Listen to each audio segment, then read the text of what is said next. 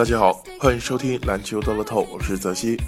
随着全明星周末的临近，节目组推荐服务继续保持稳定理想的发挥。届时，我们也会和皇冠包包数据组一同聚焦全明星比赛，各位篮球迷敬请期待。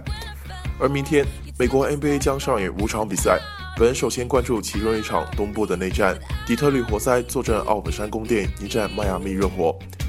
活塞队此前再度陷入了连败，好在上一场成功击败火箭，止住颓势。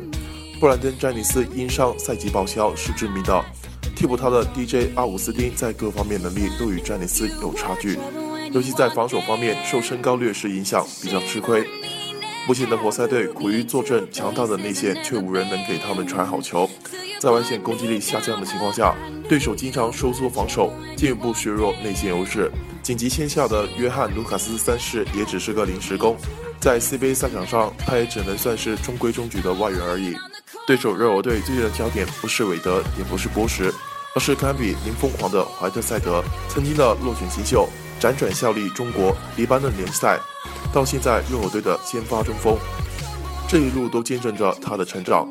周日面对公牛的比赛，他再度拿下惊人的实力，在二十五分钟内砍下三双，其中还包括十二次盖帽。他的数据仍在成长，特值位列全联盟第六。在史蒂芬·库里之后，但排在詹姆斯的前面。本赛季他的数据已经能和奥尼尔、大卫·罗宾逊、穆林等相提并论，谁知道他的极限在哪里？接下来，韦德将会确诊，缺少助攻手帮助的怀特塞德将有如何表现？让我们拭目以待。本场比赛，澳门开出活塞让二点五分的参考盘，随着韦德缺阵的消息放出，主流公司调整至四分。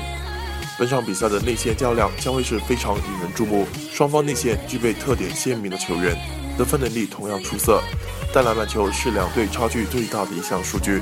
活塞队具备联盟最强的抢篮板能力，而这恰恰是热火队最薄弱的环节之一。鉴于两队最近状态都不理想的情况，坐镇主场的活塞理应向球迷诠释“得篮板者得天下”的具体应用，初步看好活塞顺利取胜。以上资讯由篮球大乐透节目组官方独家提供，更多资讯欢迎通过各大网络平台和客服人员进行查询。今天的篮球大乐透就到这里，感谢您的收听，我们下期再见。